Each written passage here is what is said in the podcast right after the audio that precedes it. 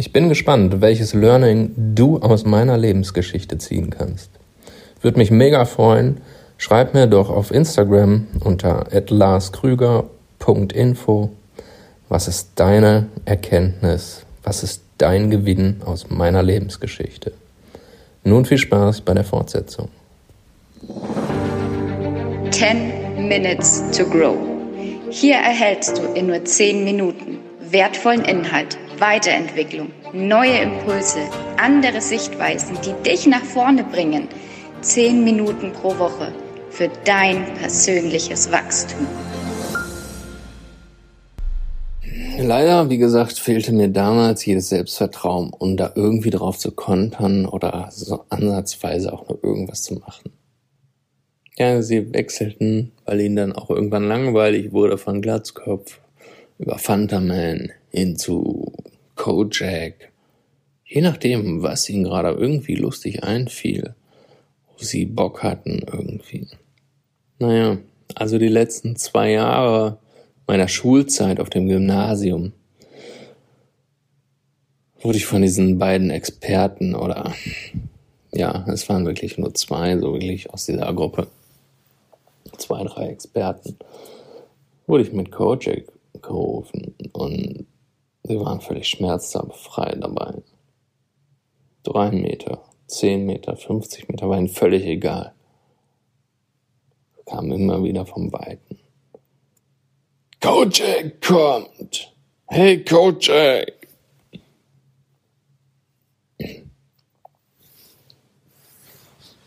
Ich bin mir sicher, dass so ein Stigma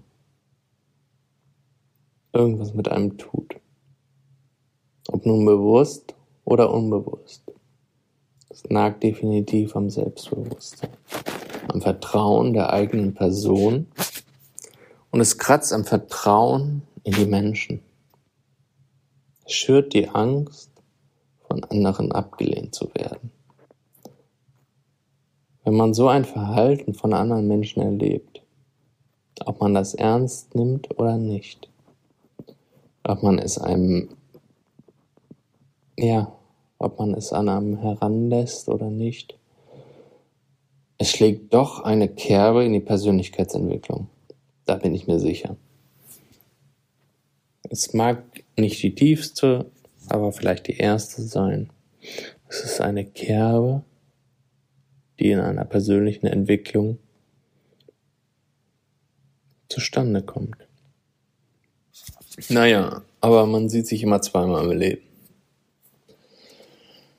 Inzwischen war ich 29, vielleicht auch 28 und an einem Wochenende war ich mit meinen Freunden in Essen-Rüttenscheid unterwegs. So wie man es am Wochenende damals gemacht hat. Wir hatten viel Spaß, tranken etwas, zogen von Bar zu Bar, und landeten letztendlich im Eichpad. Mitten unter all den feiernden Gästen sah ich einen Mann, bisschen älter als ich, der guckte mich an und wir beide realisierten, woher wir uns kannten. Es war über 15 Jahre her, dass ich zuletzt diesen Mann gesehen habe. Ihr wisst inzwischen, wen ich meine. Es war der Redensführer von damals.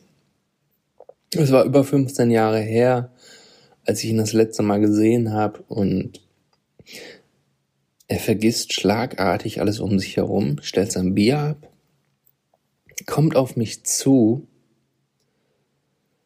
Ja, wir waren nie Freunde, aber ich sehe in seinen Augen, dass irgendwas heute anders ist. Wie gesagt, es war dieser Redensführer, der damals mit den lautesten Rufen nach mir schrie, Kojak! Naja, er kommt jetzt hier näher, blickt mich an, steht vor mir, streckt mir seine Hand entgegen und sagt wortwörtlich, Entschuldige, es tut mir leid. Wir waren damals dumme Kinder. Wir waren echt scheiße zu dir. Ich wünschte, ich könnte es ändern. Es tut mir leid. Wow. Das war so überwältigend, dass ich gar nicht viel sagen konnte. Ich nahm seine Hand und nahm die Entschuldigung an. Rückblickend habe ich von diesem Jungen zwei Lektionen lernen dürfen. Und ich bin mir bis heute wirklich dankbar dafür. Ich danke ihm, dass ich das lernen durfte. Was habe ich gelernt?